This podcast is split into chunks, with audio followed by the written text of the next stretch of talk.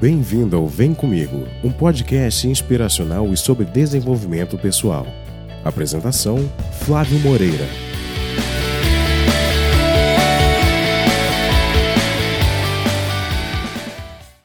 Bom dia, boa tarde ou boa noite, seja muito bem-vindo, seja muito bem-vinda ao Vem Comigo. Aqui eu trago dicas e estratégias para ajudar você a viver daquilo que você ama fazer. Eu sou o Flávio Moreira e eu sou um especialista em perguntas. Eu ajudo os aspirantes a empreendedores a obterem mais clareza para que eles possam seguir, para que eles possam servir com significado sem ficar patinando na vida. Então, eu quero trazer para você um tema de hoje que é profundem, profundem, de onde nós viemos e o que isso tem a ver com o propósito dos nossos negócios, o nosso próprio propósito de vida e quando a gente quer empreender, como é que a gente leva isso para nosso para os nossos negócios? É sobre esse papo, a gente vai filosofar bastante nessa live de hoje, porque o buraco é mais embaixo hoje. É um assunto que eu vou trazer para você um outro ponto de vista que talvez você não tenha pensado ainda, não tenha trazido para sua mente. E eu quero trazer isso para você hoje, tá certo? É... Hoje, nessa conversa que a gente vai ter aqui, nesse papo filosófico, né, onde a gente vai falar de. A gente vai filosofar um pouco e vai trazer muito de empreendedorismo também, mas eu vou começar filosof... filosofando bem aqui e vai ser interessante isso. Olha aí, a galera, você sabe que eu estou fazendo uma experiência. Isso aqui também é o, além de ser um Vem Comigo podcast que vai ao ar depois, mas é uma live aqui no Instagram. Felipe e Vanessa, obrigado pela presença de vocês aqui online, vocês que já estão aqui ao vivo. Muito bom, muito bom. Então vamos começar lá. Bom, é o seguinte, pessoal. É, outro dia eu estava conversando, tá? Com a Vanessa Pacheco, a Vanessa que é da Ignácias, ela fez o do íntimo ao compartilhado também. E ela estava me contando, né, o quanto tem gente que chega para ela e pergunta, ela que já tem, ela não é empreendedora de hoje, mas ela é empreendedora já de há muito tempo, que ela fez a vida toda dela profissionalmente foi empreender, ela não conhece um outro caminho, o caminho dela é esse, e ela já empreendeu em áreas diferentes, então uma pessoa com bastante experiência nisso. E o que, que ela estava me contando? Que muito recentemente pessoas chegam para ela e perguntam: "Ah, você tem alguma ideia para me dar sobre o que, que eu vou, o que, que eu posso fazer de negócio, ganhar uma grana extra, o que, que eu posso fazer para começar a vender, é, para ajudar ali para não ficar só com o meu trabalho atual, ou o que, que eu posso fazer para criar um negócio?" Enfim, as pessoas veem nela uma pessoa que pode dar um suporte nesse nesse aspecto. E muito bom as pessoas ver, a verem como uma pessoa que pode dar suporte nesse aspecto pela experiência que ela tem e as pessoas veem nela alguém que pode dar uma luz. Porém, a gente estava conversando, né, e falando sobre isso, e a gente estava chegando àquela conclusão do seguinte: nossa, como as pessoas, para esse tipo de pergunta, né, me dão uma ideia de negócio que eu possa abrir, uma coisa que eu possa ganhar uma grana extra. Olha como é interessante que as pessoas pedem, esperam do externo, de alguém de fora, uma resposta que elas deveriam saber dar para elas mesmas. Como é que eu vou saber para você qual é o melhor negócio para você abrir? Como é que eu vou saber para, como é que eu vou, vou dizer para você com certeza, olha, vai por esse caminho aqui, porque isso aqui é o que vai fazer você ganhar dinheiro e ter uma grana extra. E eu fico olhando muitas propagandas, porque a gente, nesse mundo digital conectado, em, seja em YouTube, em várias coisas é, que a gente vê por aí, cara, como, como que é incrível que quando a gente está a gente vem ver comercial de o quanto quantos comerciais aparecem, anúncios aparecem para gente de gente dizendo o seguinte: Quer ganhar mais dinheiro? Quer ganhar dinheiro? Quer não sei o quê? Eu vou ensinar para você uma técnica para você se aprofundar, ganhar dinheiro para caramba, para você fazer dinheiro, sair do zero, se destacar e tal e tal e tal, vendendo um modelo muito focado no material. Vendendo um modelo para você fazer dinheiro. Dinheiro é importante? Pra caramba. Na minha visão, dinheiro é muito importante. Não tem como a gente, no mundo que a gente vive, viver sem dinheiro. Tem, Não tem, eu não acredito numa outra maneira. O dinheiro, a gente também precisa do dinheiro. E a gente também, na minha visão, a gente precisa aprender a gostar do dinheiro. Porque tem muita gente presa ainda a crenças que o dinheiro não é bom, que o dinheiro é sujo, que o dinheiro os afasta das coisas boas e das ações boas, quando na verdade isso não é, é não é verdade. Mas isso não é papo para a live de hoje. Tem outras lives, conteúdos que eu já fiz falando sobre isso. Vou voltar ainda nesse assunto outras vezes, mas eu não quero perder o foco. Então é importante, mas o foco é muito no material, muito em mostrar um, um tipo de vida, um estilo de vida que às vezes pode denotar a pessoa dependendo do outro lado, a pessoa pode ficar, eh, ficar com inveja daquilo, pode ficar, poxa, eu gostaria tanto de vender, de viver uma vida dessa, eu estou tão longe disso, né? A minha vida está tão aqui embaixo, porque essa pessoa que está analisando está vendo pelos bastidores dela e vendo só a vitrine do outro, né? E aí a pessoa fica naquela, poxa, minha vida poderia ser melhor, mas eu estou tão distante disso. Mas quando na verdade a gente deveria se preocupar menos com isso essa visão é muito superficial, muito pouco profunda. E a vida de verdade não é essa do material. Eu não sei se você está ligado nisso, ligada nisso. Né? A nossa vida, ela não é muito no material. E às vezes eu olho para trás né, e eu vejo quanto durante muito tempo na minha vida eu estive ligado ao material. Eu estive ligado a experiências que precisava demais do material, onde eu colocava o material em primeiro lugar tá? E esse material pode ser representado por pessoas, pode ser representada por bens materiais, pode ser é, pode ser mostrada pelo ter ter as coisas, ter um, uma, um status social que as pessoas olham e te vejam num vejam você progredindo e aquilo te coloca num patamar mais acima, mas um patamar ainda, veja, ligado às coisas materiais, mas a vida de verdade, a vida verdadeira mesma não acontece aí, tá? E é sobre isso que eu quero muito falar nessa live de hoje com você. E eu acho que, assim, para a gente ter um propósito mais claro sobre os negócios que a gente cria, sobre o empreendimento que a gente vai criar, eu acredito que a gente precisa se distanciar mais dessa coisa material, do empreender para ganhar dinheiro, em primeiro lugar. Claro que você vai empreender para ganhar dinheiro, sim, mas que esse não. que eu acredito que esse não seja o teu principal motivo. Porque o mundo para onde a gente caminha e que não está distante é um mundo que está muito próximo uma nova fase que vem aí, que está muito mais próxima do que a gente imagina essa nova fase não é o do ganhar, do empreender para ganhar dinheiro. Mas é um empreender num nível acima, é um empreender nas coisas mais sutis, e que isso sim, que é a coisa que vem do coração e que vem lá de dentro. Eu vou explicar isso para você de uma maneira maior e melhor. É claro que eu não espero que todo mundo que se depare com isso aqui vai estar preparado para ouvir essa mensagem, porque se você está nessa live de agora, nesse, ouvindo esse podcast ou assistindo esse podcast, é porque essa mensagem precisava chegar para você nesse momento, como chegou para mim e como vai continuar chegando para mim. E se você está interessada nisso, vai continuar chegando para você, não necessariamente através de mim, mas por outros meios. Mas você está aqui agora acompanhando isso porque você precisava ouvir essa mensagem. Então fica aqui comigo, porque vai ser muito interessante. Vai ser coisa para pum, explodir a cabeça, abrir a mente, talvez, e se você estiver disponível para isso nesse momento, tá? De abrir a cabeça a esse ponto. Eu acredito que muito da gente não está ligado a um propósito claro para as nossas vidas, é criar empreendimentos, negócios de forma clara, que a gente saiba exatamente o que, que a gente quer criar, muito disso tem a ver com a cultura que a gente foi criado até hoje. Uma cultura que esteve e ainda está muito polarizada.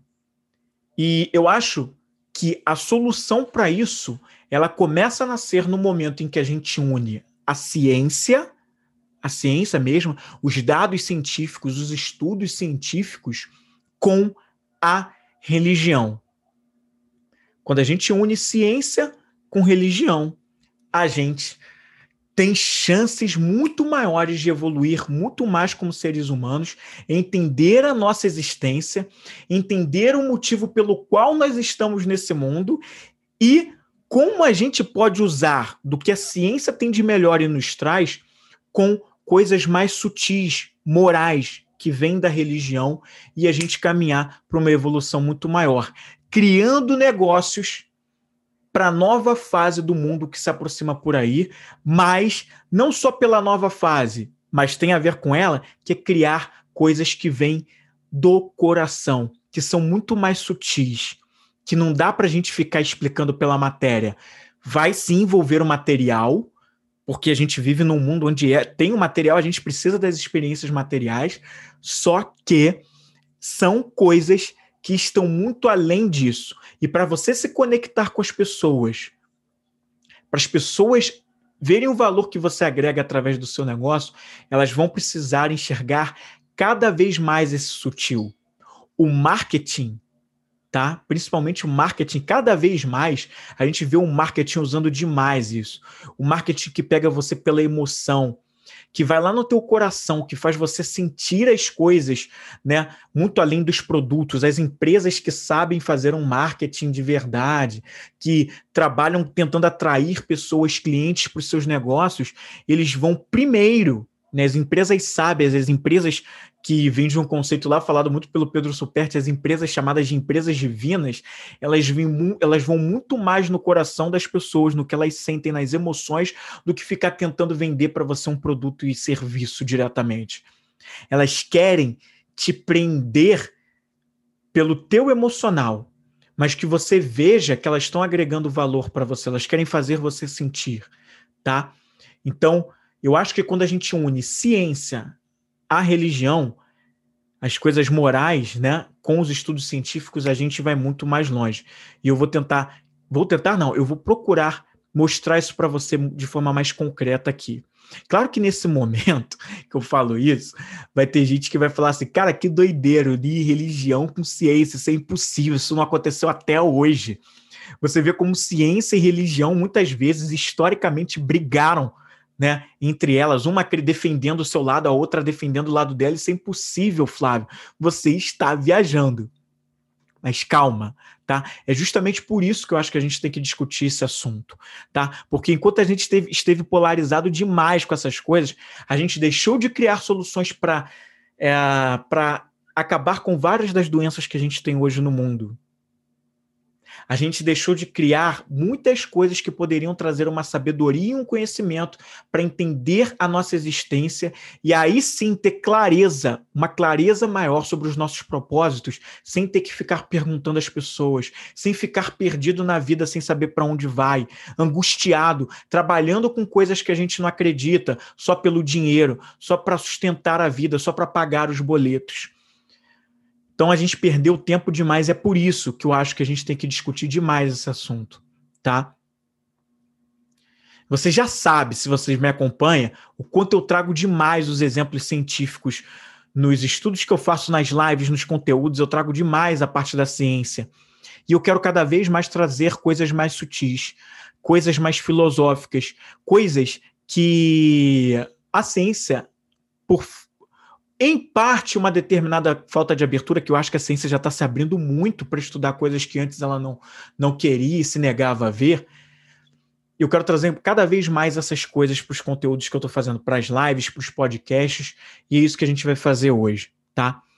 É, eu fiz hoje, ainda há pouco, um post que você deve ter visto aqui no Instagram, se você está vendo, assistindo ou ouvindo esse conteúdo depois, eu vou, vou deixar o link na descrição para você poder acessar essa imagem.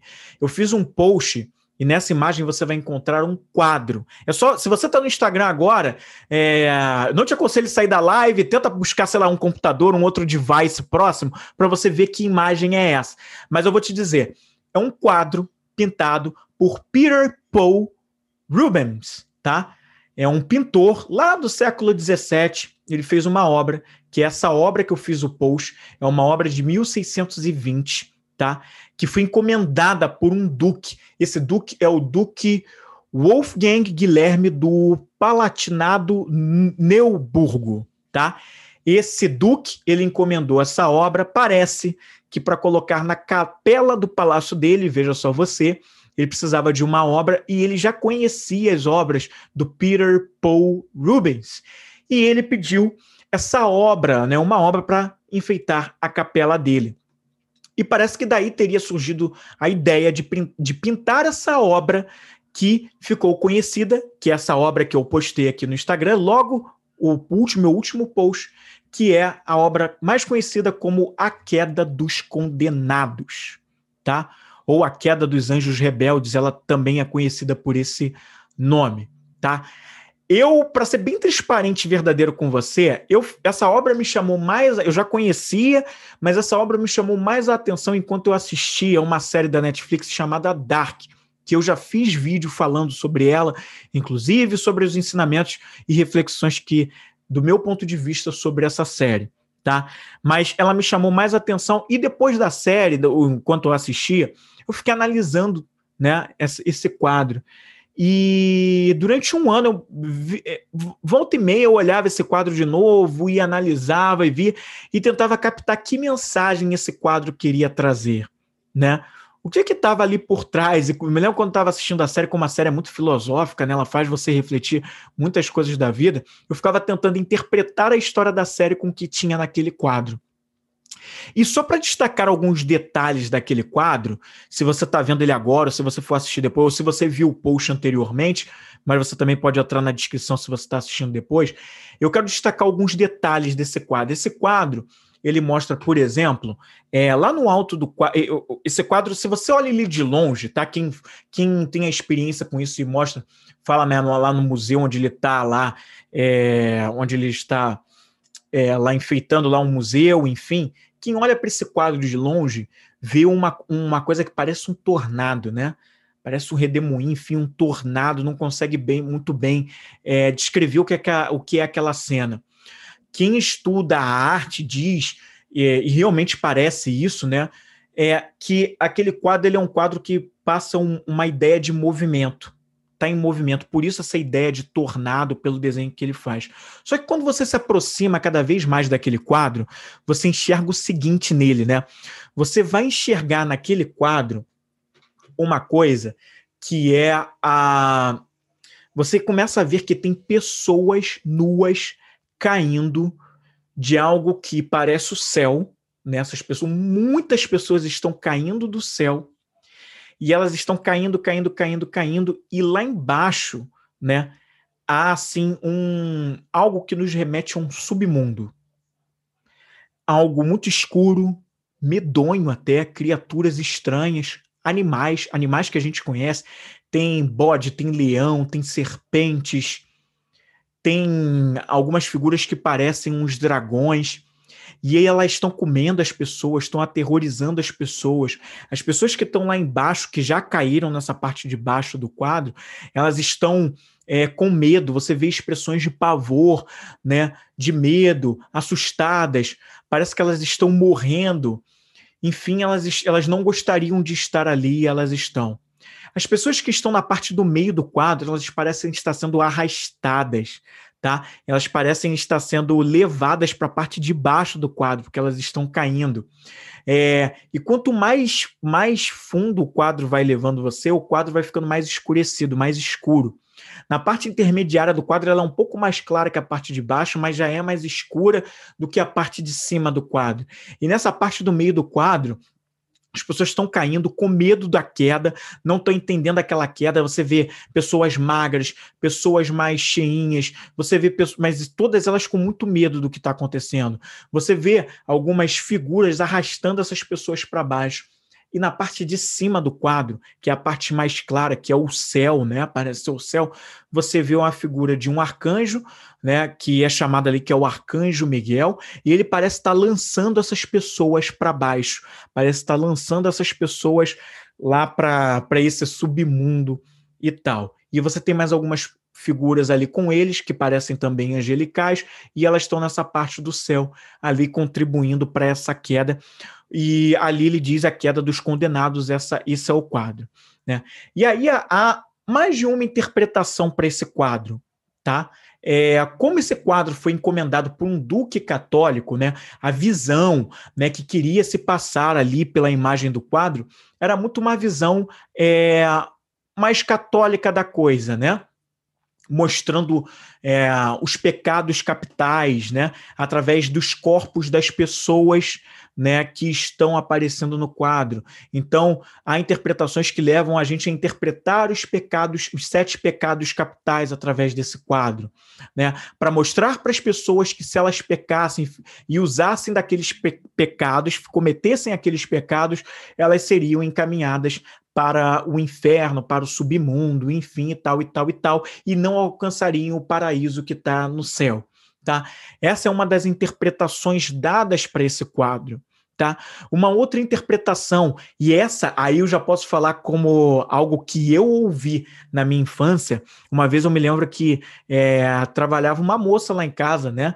É, e que essa, essa, a gente, eu estava conversando com ela na época, né? Eu era da, eu, eu por causa até muito dos meus pais, eu estava na igreja católica, tinha aquela coisa, né, eu fui ensinado com os conhecimentos católicos, e essa moça também era lá da igreja, ela trabalhava lá em casa, e eu me lembro que quando eu era criança, eu devia ter uns 10, 11 anos de idade, ela contou, né, não falando desse quadro, mas ela contou uma história, que também é atribuída à interpretação desse quadro, que seria o seguinte, né, o é, Lúcifer tá? Lúcifer, que você deve conhecer bem das histórias católicas, ele teria feito uma ação enquanto ele era um anjo de Deus ainda no céu, ele teria feito uma ação desrespeitosa a Deus e teria ele mesmo criado os seus próprios anjos, né? Só que e contrariando uma visão de perfeição de Deus, ele quis ser maior que Deus, algo desse tipo, e aí ele foi expulso junto com os anjos que ele criou do paraíso, e nessa expulsão ele foi levado para o inferno e tal, e aí dali teria começado o inferno. E essa ideia desse quadro também é levada para esse tipo de interpretação. Lúcifer sendo expulso com os seus anjos imperfeitos do paraíso para o inferno. Então veja aí é, conotações e interpretações do meio católico falando sobre essa expulsão, sobre toda essa coisa tá? É, então, o que que acontece, tá? Esse quadro, ele mostra algo que carece da proteção e da salvação de Cristo, que muitos de nós fomos ensinados, né? Aparece o arcanjo Miguel fazendo meio que um papel, mas um papel de condenação e mandando essas pessoas para elas ficarem com o mal que elas mesmo, mesmas arranjaram, né? Então não tem uma salvação, é muito de uma condenação, tá? um envio, um simbolismo de envio para o inferno mesmo, tá? Ah, essa pintura ela tinha né, um papel a cumprir da época, né? Que era um papel muito focado em colocar o medo nas pessoas para que as pessoas obedecessem às ordens de uma classe mais elevada da sociedade pelo poder, uma classe que era mais elevada da sociedade pelo poder, tá? Uma classe que dominava um pouco mais o intelecto da época que tinha mais riquezas e que dominava, e que usava o povo como uma massa de manobra. E como é que eles faziam isso? Usando do medo, incutindo o medo nas pessoas. Então, essa era uma forma de, de, de manipular o povo, mostrando essas histórias, tá? É, não estou dizendo aqui que isso não aconteceu na realidade, né? A gente precisa é, respeitar todas as religiões, todas as visões. Pode ser que você acredite em uma dessas interpretações. Eu não estou aqui para dizer o que está certo e o que está errado. Eu estou só dizendo, falando sobre as interpretações pelas quais se leva um direcionamento desse quadro, tá? E só que eu queria eu falei sobre as interpretações dadas, algumas pode ser que tenham mais, mas eu falei de duas aqui que eu conheço. E eu queria dar uma outra interpretação para esse quadro, que era uma interpretação que até bem recentemente eu não conhecia. E que, para te falar a verdade, essa interpretação foi uma interpretação minha. Eu não sei se alguma outra pessoa tinha já teve essa interpretação desse quadro, especificamente desse quadro, com essa conotação, mas foi algo que, a partir dos meus estudos recentes, me levou a interpretar esse quadro com essa visão tá? E eu quero te convidar para você entender que visão é essa. Eu quero te convidar para você entender que visão é essa que eu tô dando a partir dos estudos recentes que eu fiz, tá bom? É, o que que acontece? E para falar sobre isso, eu preciso te falar sobre uma visão. Eu te falei sobre a visão católica. Eu quero te trazer agora uma outra visão que é a do espiritismo. O espiritismo ela, ele, ele é tido como uma religião, mas eu encaro o espiritismo muito como uma ciência, porque ele traz certos conhecimentos, tá? Que pescam muito da ciência, mas que ao mesmo tempo são anteriores à ciência, porque aí tem coisas que vêm de lá e que você vê que o espiritismo conversa muito com a ciência, é interessante isso mas que também dá um olhar que vai além da ciência, de coisas que a ciência ainda não consegue explicar. Mas olha só que interessante que a visão que o espiritismo traz. Na visão espírita, tá? A nossa Terra, né, embora ela já tivesse habitantes aqui, eu vou precisar voltar muito na história com você. Não vou entrar muito em detalhes, mas eu vou tentar resumir a coisa para não ficar, para não me estender muito. Né? Há cerca de 12 mil anos atrás, pela visão espírita, né, a nossa Terra ela já era habitada por uma, por uma das espécies que era a, provavelmente a série do. A, perdão, a, os seres Homo sapiens, tá? que nós, nós a nossa espécie, né, é conhecida como a espécie Homo sapiens sapiens, mas antes do Homo sapiens sapiens havia os Homo sapiens e antes deles tiveram outras que se você for buscar aí, ou você que estudou história sabe bem que vieram, né, mas há 12 mil anos atrás veio uma nova espécie aqui para a Terra, começou a nascer uma nova espécie aqui na Terra que era conhecida como a raça adâmica. Você já ouviu falar nesse termo, raça adâmica? Que é a ideia, né, justamente, de que nós somos essa raça adâmica, né? Que é a figura de Adão, né? Como Adão é conhecido. E no quadro do, do, do da, da queda dos condenados também dá essa interpretação, esqueci de falar, sobre como se fosse a expulsão de Adão do paraíso né, Adão e Eva do paraíso pelo, pelo, por, por eles terem cometido o pecado lá, e aí eles teriam sido expulsos do paraíso e foram, enfim, retirados de lá e vieram para a terra. Enfim, então a explicação dada no, no Espiritismo é o seguinte: a partir de 12 mil anos atrás começou a vir a nascer aqui na Terra a raça adâmica. E da onde veio essa raça adâmica? Essa raça adâmica, ela teria vindo de um de um outro planeta que não é desse sistema solar, mas de um planeta que faz parte de um sistema chamado Capela, que é um sistema conhecido como um sistema binário porque ele tem dois sóis.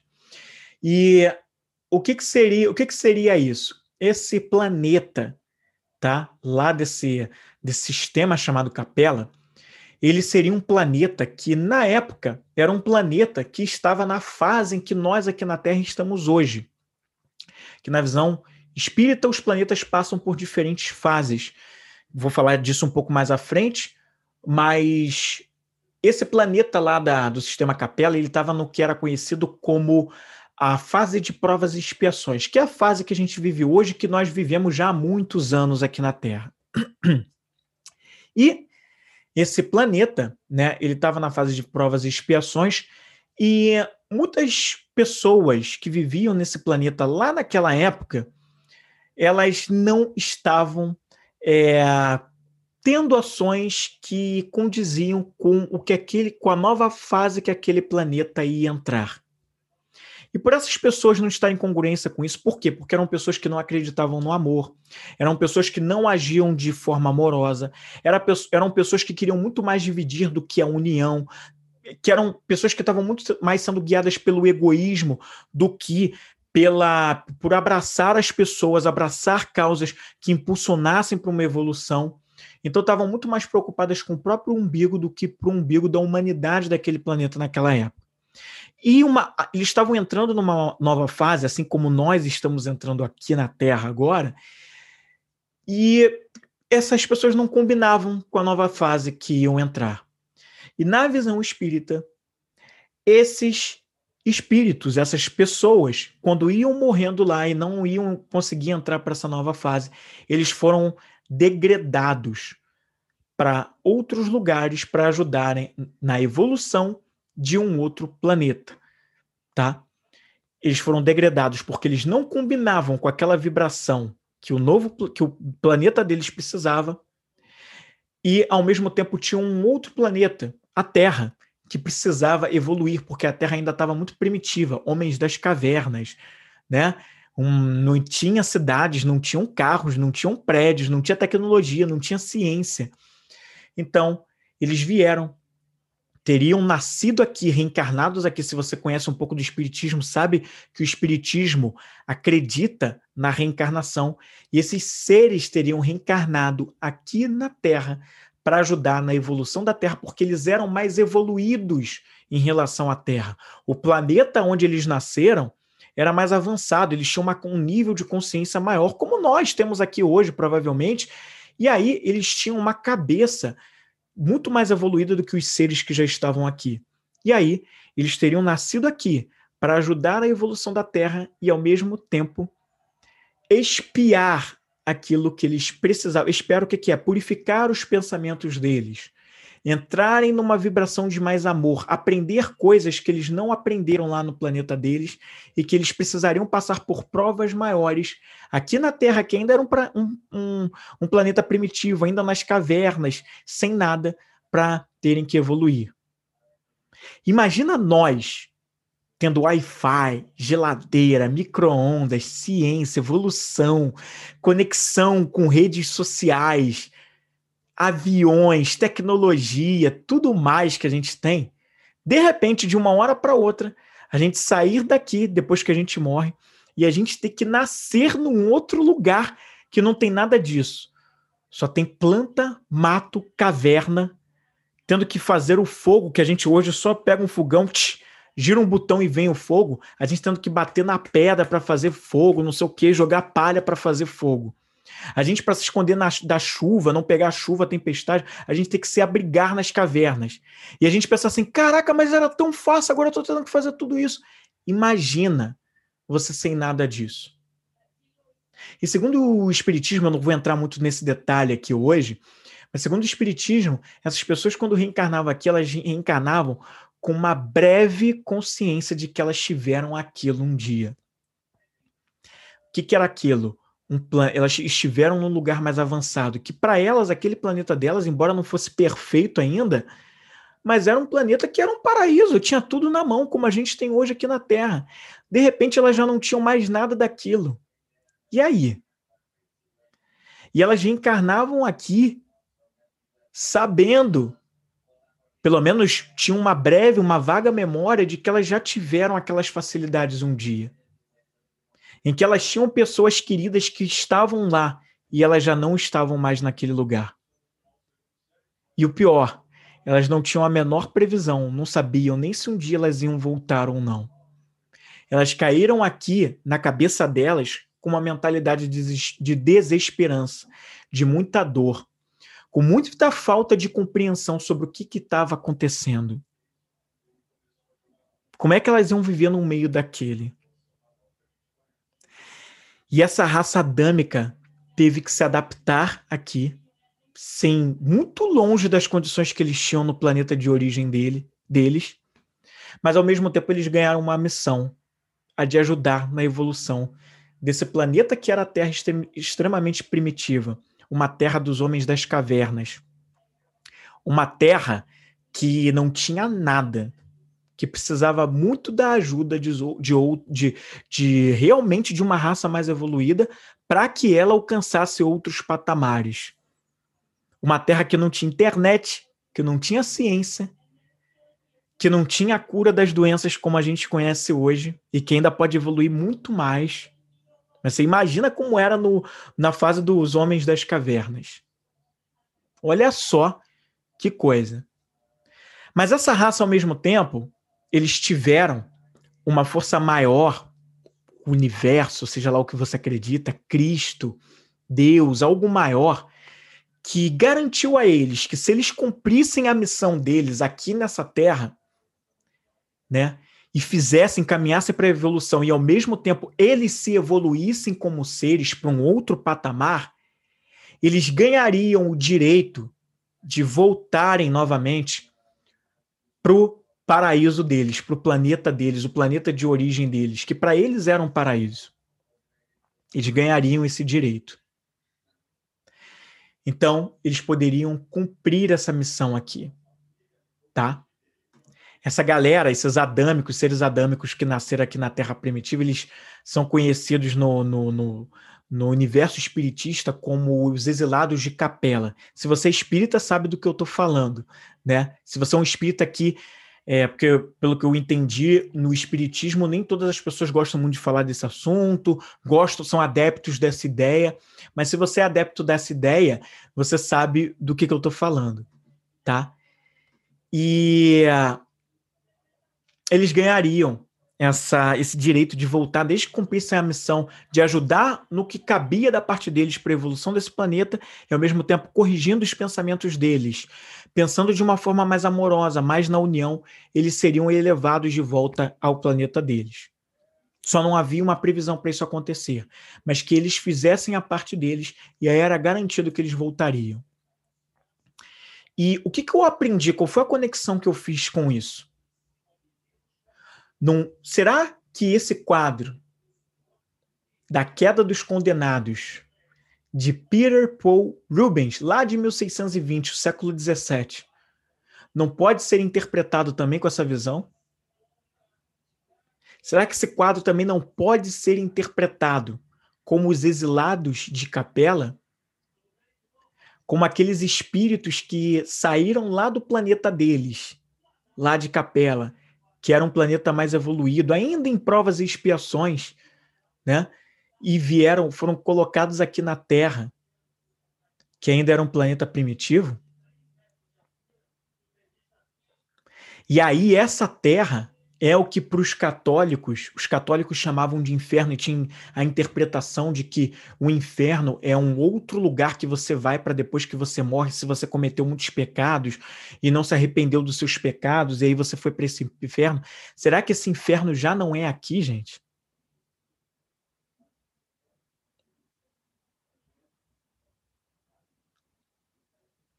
Será que esse inferno já não é aqui?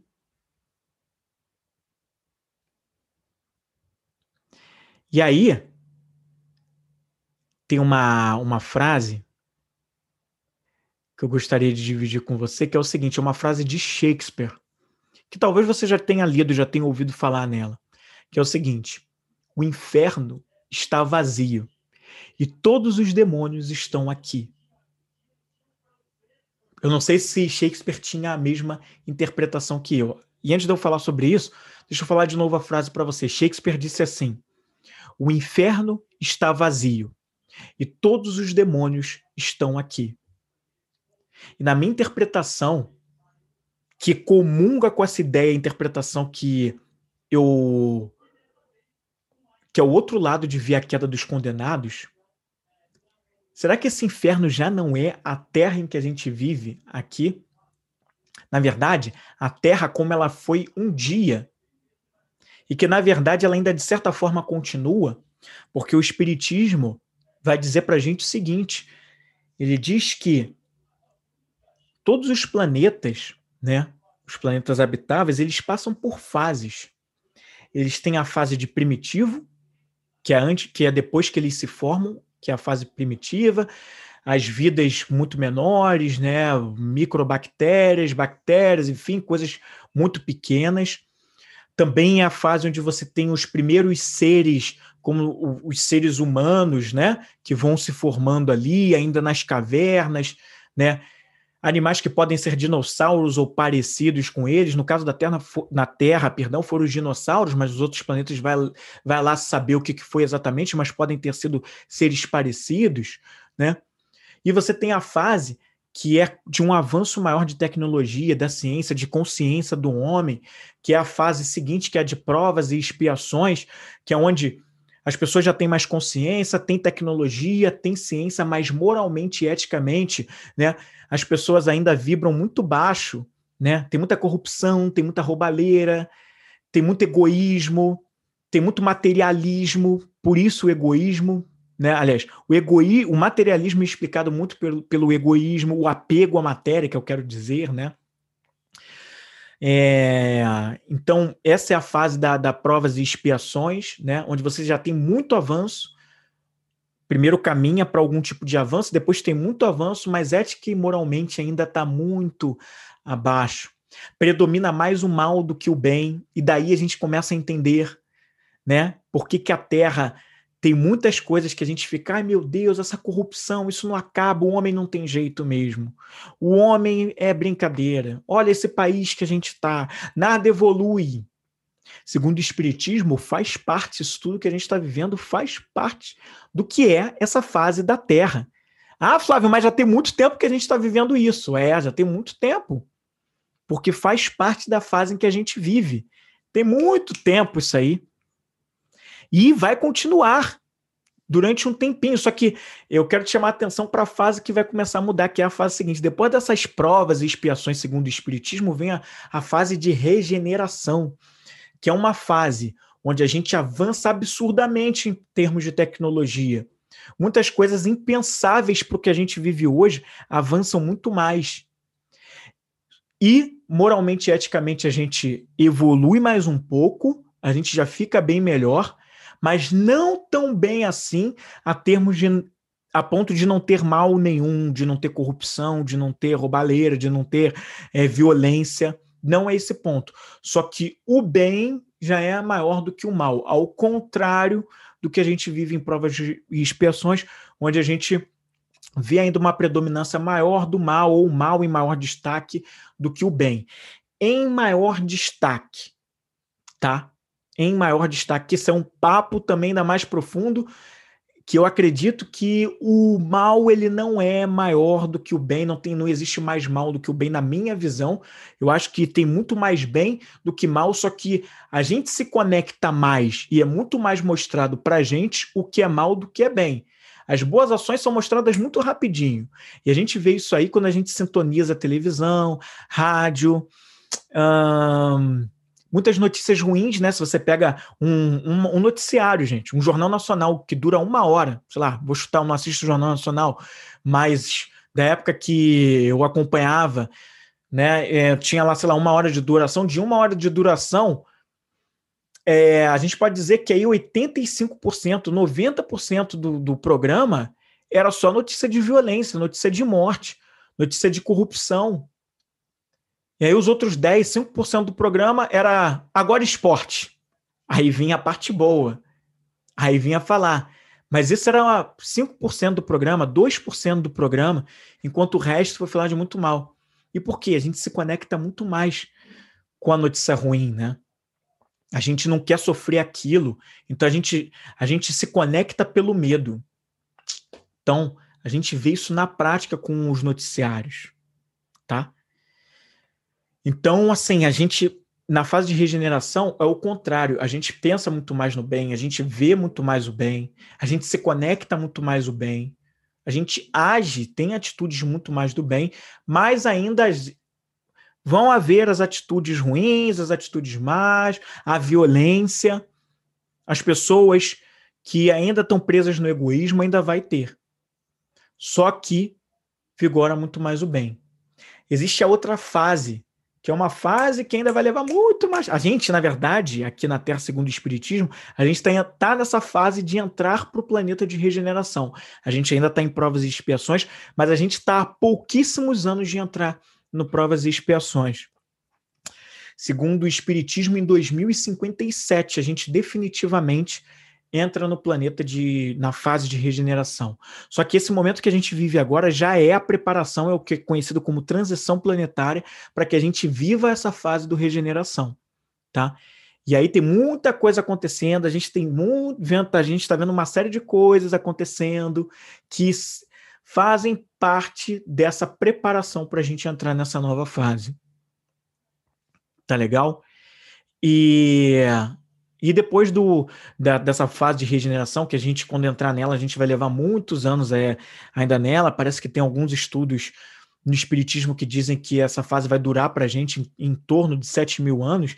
Depois disso, tem a fase de planeta feliz, que é onde a gente fica muito mais sutil, muito menos preso à matéria, e a gente vai para um nível que é muito mais sutil, profundo e realmente feliz. A gente já não conhece o mal, já não tem mais o mal, já não tem mais nada do que é aquela matéria como a gente conhece, a coisa já existem várias espécies de matéria, não vou entrar nesse detalhe aqui, mas a gente está num planeta feliz, a gente não sabe mais o que é o mal.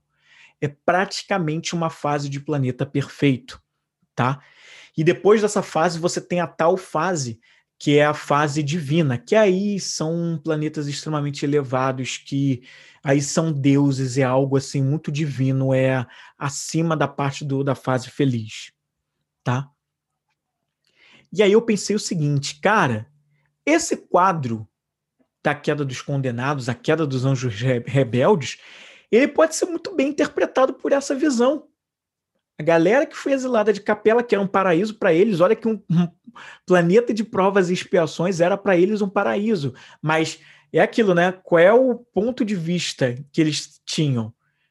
Da facilidade de um planeta de provas e expiações. E eles vieram para um planeta primitivo. Né? E quem era esse inferno, esse planeta primitivo para eles? Era a Terra, que eles passaram a habitar. E aí eu vi o quanto esse quadro pode ser interpretado por esse viés, né? E é claro, eu não estou dizendo aqui para você interpretar com essa visão, eu estou só te trazendo mais uma visão para esse quadro, tá? Mais uma visão. Então, o propósito desses adâmicos que vieram para a Terra era de ajudar na evolução desse planeta para que ele passasse para um outro nível, chegasse a um outro patamar e, ao mesmo tempo, eles melhorariam. E também não vou entrar em detalhes nesse programa, nesse podcast, nessa live aqui de hoje. Mas, dentre outras coisas, aliás, dentre outras é, civilizações, entre os adâmicos vieram os egípcios na visão espíritas. Os egípcios, tá, foram uma das civilizações que vieram exatamente desses exilados de Capela.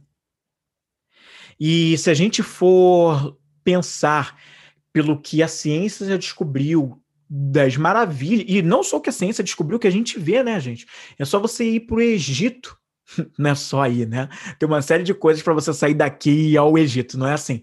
Mas eu quero dizer no sentido de, cara, quando você vai ao Egito, né?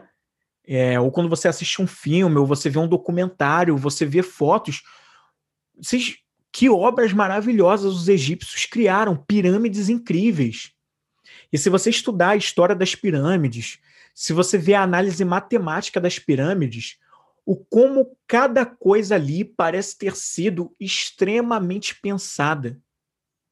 E o quanto aquilo se aproxima de uma perfeição absurda de cálculos, de cálculos de distância em relação a certas estrelas, aquelas três pirâmides enfileiradas próximas ao rio Nilo, né, que apontam para as estrelas que compõem o cinturão de Órion no universo. Cara, que coisa incrível!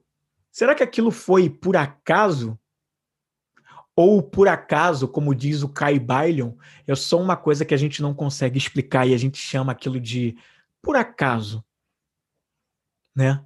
Internamente os desenhos que existem nas pirâmides, os escritos que aparecem por ali,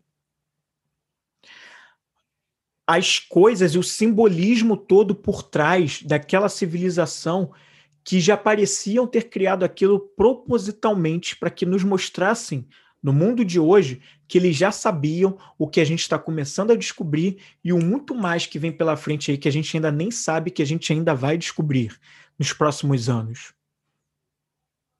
Entende a profundidade disso? E o quanto o conhecimento dele, científico, medicinal, ajudou na evolução de nós seres humanos aqui na Terra e que a gente usa até hoje. A matemática, a geometria, as teorias geométricas, matemáticas, a ciência Muita coisa começou ali. E os gregos pegaram muito dessa fonte dos egípcios, né? Daí os filósofos que vieram alguns anos depois dessa civilização egípcia, Platão, Sócrates, Epteto, enfim, que buscaram muito dessas fontes. E segundo o Espiritismo, os egípcios teriam sido a primeira civilização, não sei se é completa total, não tenho esse conhecimento para te dizer, mas eles teriam sido a primeira civilização que conseguiu voltar para o paraíso deles, lá para o planeta deles de origem.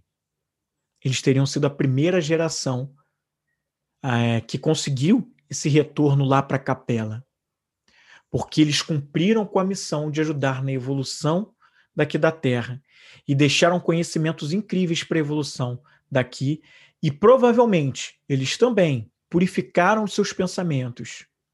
Provavelmente eles saíram de sofrimento, de dor, de egoísmo, de apego à matéria para ir para coisas muito mais sutis que a gente na matéria grosseira não consegue explicar.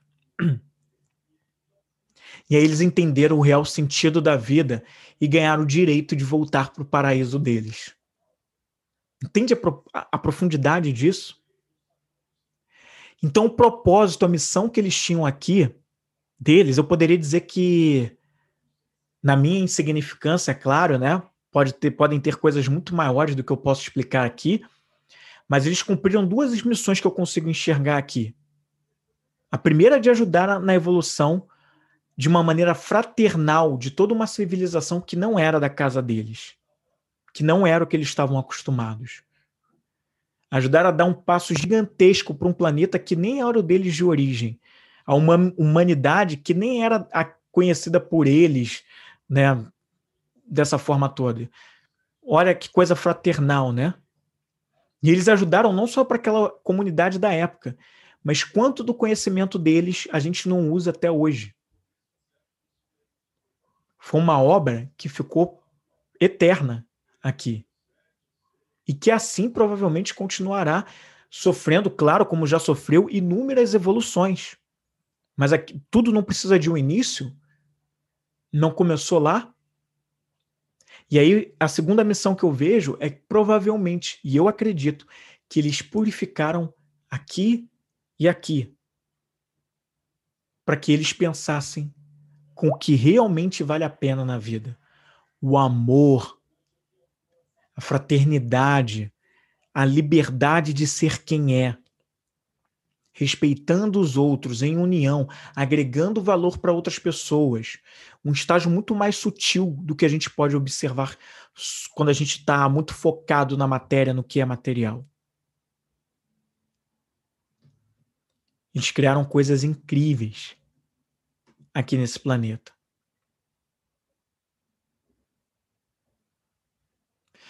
É por isso que eu acredito que os negócios eles precisam ser focados no que a matéria grosseira não pode ver. A nossa missão enquanto empreendedores, tá? é a gente trazer aquilo que a maioria ainda não consegue ver, mas que consegue sentir. A gente pode trazer um olhar muito mais emocional, sensitivo das coisas para o bem, para ajudar a despertar outras pessoas para aquilo que elas ainda estão dormindo. Por meio dos nossos serviços, dos nossos produtos ajudando a, a solucionar coisas que essas pessoas não têm forças, qualidades, habilidades, aptidões para exercer e por isso elas precisam da nossa ajuda.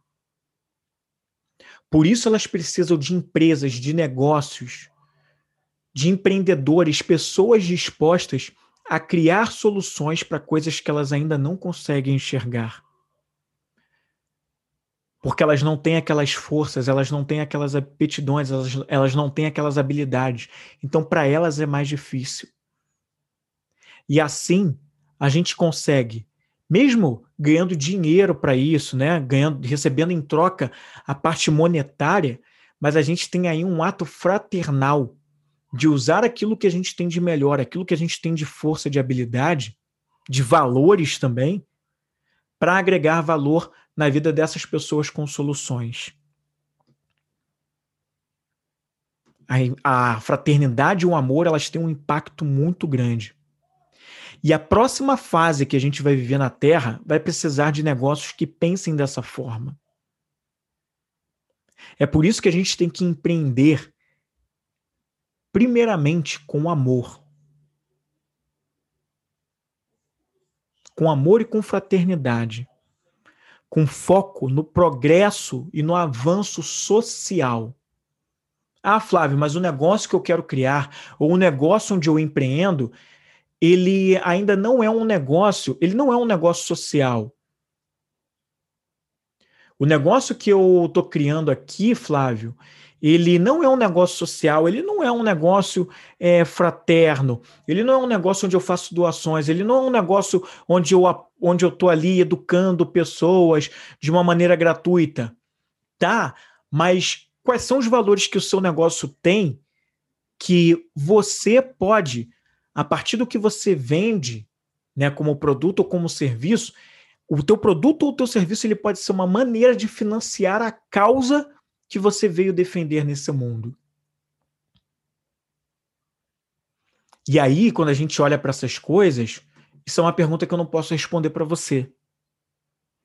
Isso é uma pergunta que só você consegue responder. Mas eu vou trazer alguns exemplos para te mostrar. Tá? Uma das, aliás, as minhas duas irmãs têm esse pensamento, a Fernanda e a Fabiana. Elas têm forte demais nelas a causa da, da, da raça, da raça preta, né?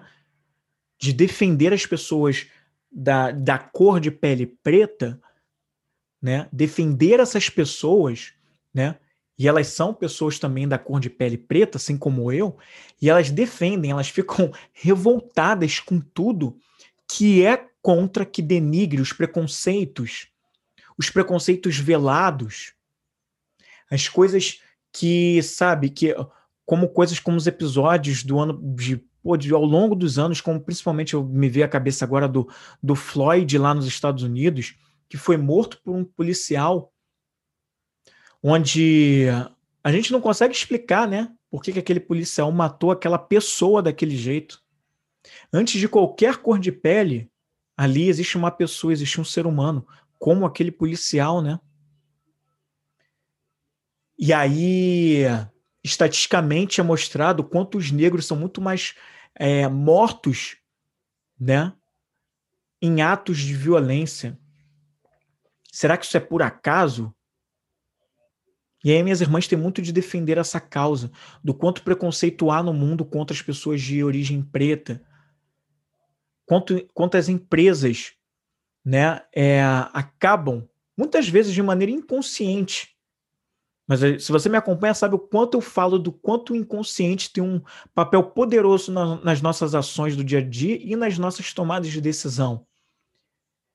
E será que os pretos são deixados de lado, muitas vezes, em muitas empresas, porque ainda não classificam eles como uma raça inferior, como uma raça que não consegue ter um intelectual tão bom quanto o da pessoa branca? E as minhas irmãs vêm para defender essa causa. Uma delas trabalha ah, numa organização que tem por fim defender essa causa da igualdade racial, da igualdade da raça preta perante todas as outras, principalmente perante a raça branca, que é a que exerce historicamente maior poder nas decisões do mundo, nas empresas, na nossa sociedade. E o quanto elas defendem essa causa.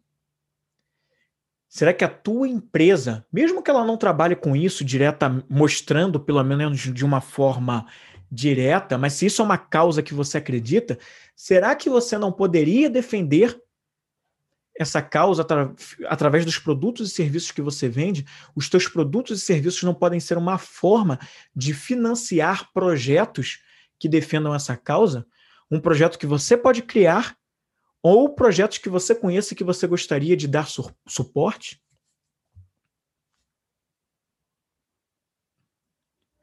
Tem um outro caso muito interessante. É, eu gosto muito de uma empresa de roupas chamada Reserva. Eu gosto muito da marca da Reserva. E eu já gosto há muitos anos. Eu já compro na Reserva há muitos anos, né? E no início eu não sabia disso não, tá? Eu fui descobrindo ao longo dos anos e eu descobri o quanto eles defendem uma causa forte, que tem gente que nem sabe, mas eles até têm cada vez mais mostrado isso muito mais esse lado deles, né?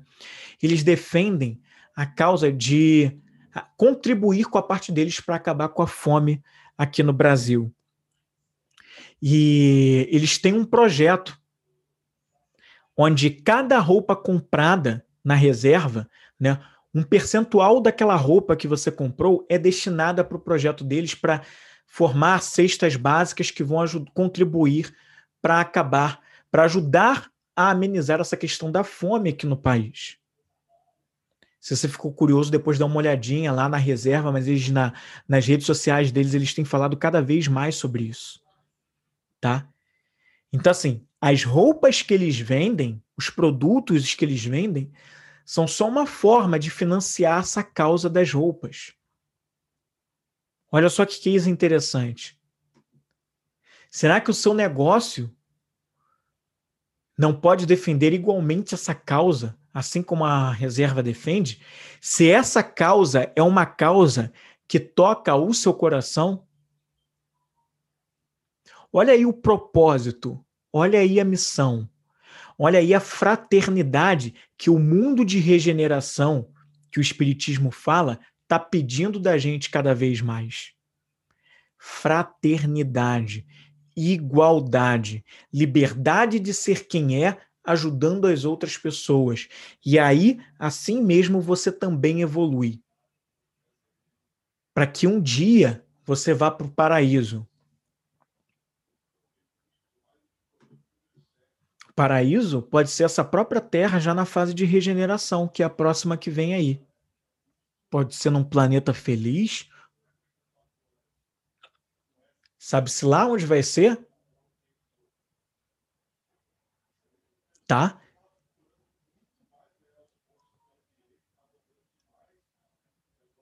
Então, quais são os seus talentos, as habilidades que poderiam ser usados para fazer o bem enquanto você também faz isso como ofício. Eu vou repetir. Quais são os seus talentos e habilidades que poderiam ser usados para fazer o bem, enquanto você também faz isso como ofício? Boa tarde, Cadu. Obrigado pela presença, cara. Passou uma galera aqui, mas eu tô tão imerso no assunto, perdão, eu não cumprimentei a galera que foi passando aqui na live. Então, vê como é que é um nível muito mais profundo. Como seus, as suas habilidades e seus talentos podem ser usados para defender uma causa com o negócio que você tem, com o negócio que você quer criar.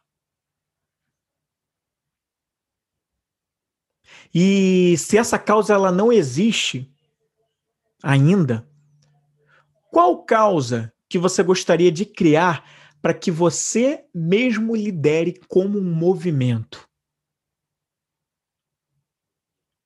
Qual causa você gostaria de criar para liderar um movimento através da sua empresa, do seu negócio, e que você ainda não viu essa causa por aí? Você já pesquisou, você já olhou, você sente que não existe, mas você gostaria de criar. Pô, essa causa não existe, não, Flávio. Eu gostaria de criar uma, mas não existe. Mas você pode criar, você tem o livre-arbítrio, você tem o poder, você tem o poder de cocriação, você pode fazer isso. Por que não você ser o líder de uma causa que você quer criar? Quais são as causas que existem hoje no mundo que, pelos valores e forças que você tem, você gostaria de defender? Entendeu isso? Entende isso?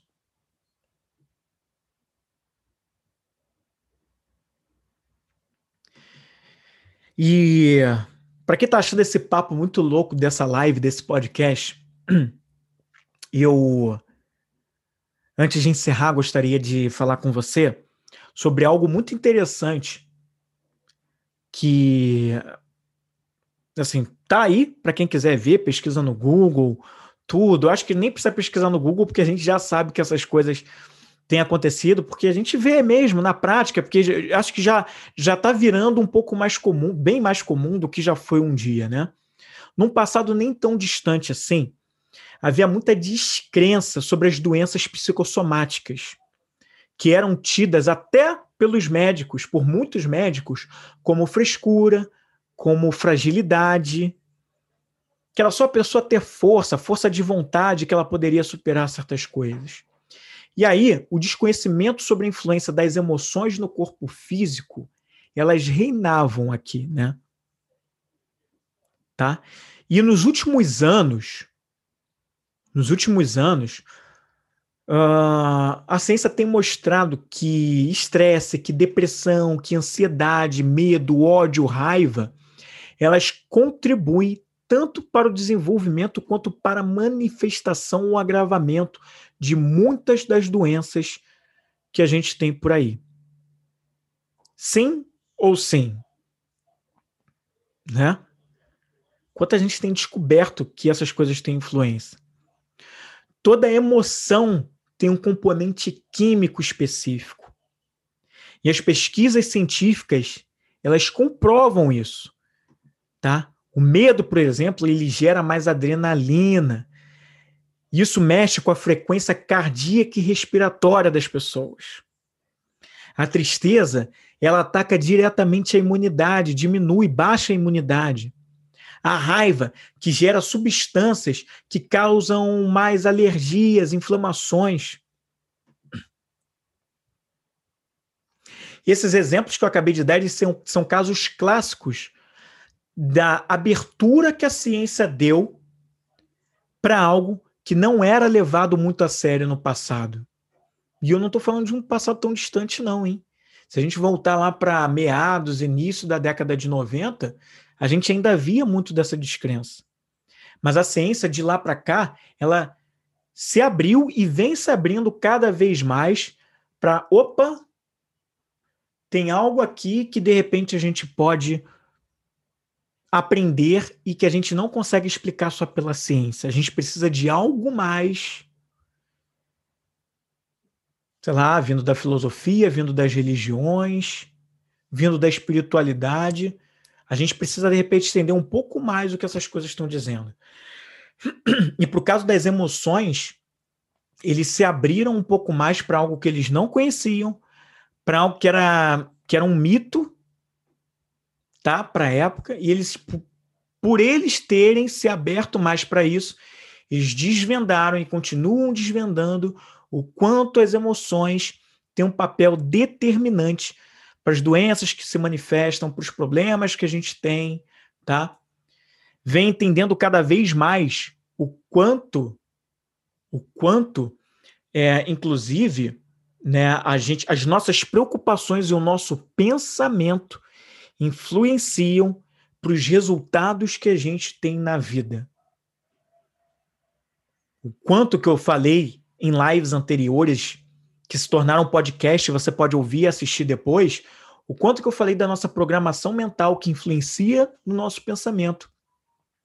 Elas têm uma influência direta nas nossas atitudes e se desdobram em comportamentos que têm total a ver com o que a gente pensou aquele pensamento não vai dar certo, vai dar tudo errado, e aí o resultado que a gente tem é justamente dando tudo errado, não dando nada certo. Estão conseguindo cada vez mais comprovar isso. O quê? Abertura da ciência para algo maior que ela não conseguia explicar só pela ciência. Aquilo que ela não poderia ver. E aí vem uma coisa chamada fé. E aí a fé, embora eu falei muito de religião aqui e tal, mas falei muito da espiritualidade, mas a fé, ela é algo que a gente acredita sem poder ver. A gente acredita muito certo daquilo sem a gente poder sem a gente poder ver. Isso é fé. E independe de religião, tal, é só o acreditar. Tá? Foi o quê? Uma fé da ciência em pô, vamos investigar isso aqui, vamos entender. Mas se ela não ter algum nível de fé, ela nem vai lá ver, ela nem vai lá olhar. E aí ela vai continuar na mesma, sem explicação para muita coisa, só no mundo das teorias e suposições.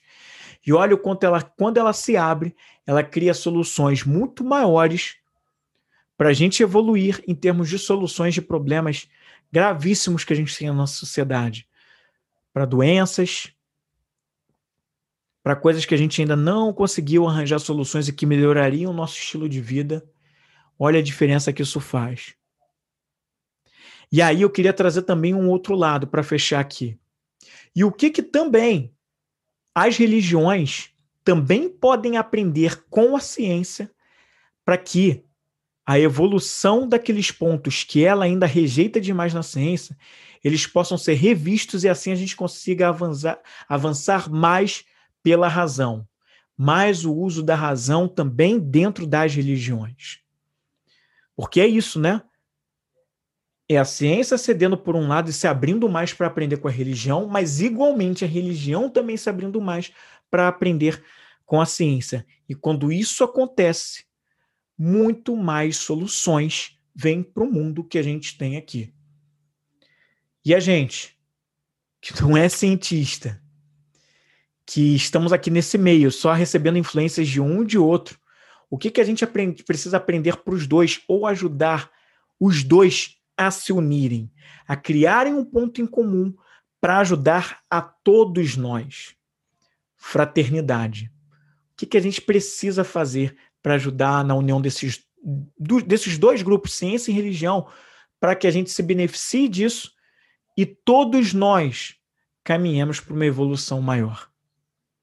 Por isso, eu acredito que os negócios eles têm que ser cada vez mais pensando nessa união de religião com ciência, de mente aberta, de mente de progresso, de avanço, que não cai mais naquela de ir só pela explicação de um ou só pela explicação de outro, mas de ir pela explicação do que une os dois, o ponto em comum, e ajudar a fazer com que cada vez mais eles andem juntos, porque só quem ganha somos todos nós. Os nossos produtos e os nossos serviços dependem dessa união para que a gente crie soluções grandiosas para a evolução da nossa sociedade como um todo, tá? E se você quer ser uma pessoa que cria um empreendimento com muito mais negócio, com propósito, com significado, porque depois dessa live, talvez você tenha despertado um pouco mais para o real sentido de você estar tá nesse planeta, eu tenho meu programa que é o do íntimo ao compartilhado, onde eu ajudo os aspirantes a empreendedores a fazerem esse movimento, a empreender não só por necessidade, mas de propósito e com propósito, fazendo aquilo que faz sentido para eles, porque eles defendem, eles acreditam numa causa, e eles ficam menos suscetíveis a desistir do que eles estão tentando empreender no meio do caminho, porque eles acreditam, porque eles usam as suas reais habilidades, forças e talentos, seus valores né? E o que eles têm de melhor no comportamento deles, estando no lugar certo, na hora certa para fazer acontecer. Não são, não são mais peças usadas como um joguete no tabuleiro da vida. Eles criam a própria realidade a partir daquilo que cabe a cada um deles e fazem a diferença no mundo. Se você quer ser essa pessoa, tem tido dificuldade aqui, aqui, até aqui, quer uma clareza maior e quer já começar a usar isso a partir de hoje para criar o seu negócio com significado e com propósito, me chama no direct aqui no Instagram ou me chama no WhatsApp. Você vai conversar diretamente comigo e eu vou te ajudar a fazer essa caminhada para o teu negócio com significado. Tá certo? Então era isso que eu queria falar com você nesse Vem Comigo podcast e que eu queria falar com você nesse nessa live aqui de hoje, nesse Vem Comigo. A gente volta então na próxima semana com muito mais. Eu te aguardo aqui. Tamo junto e vem comigo.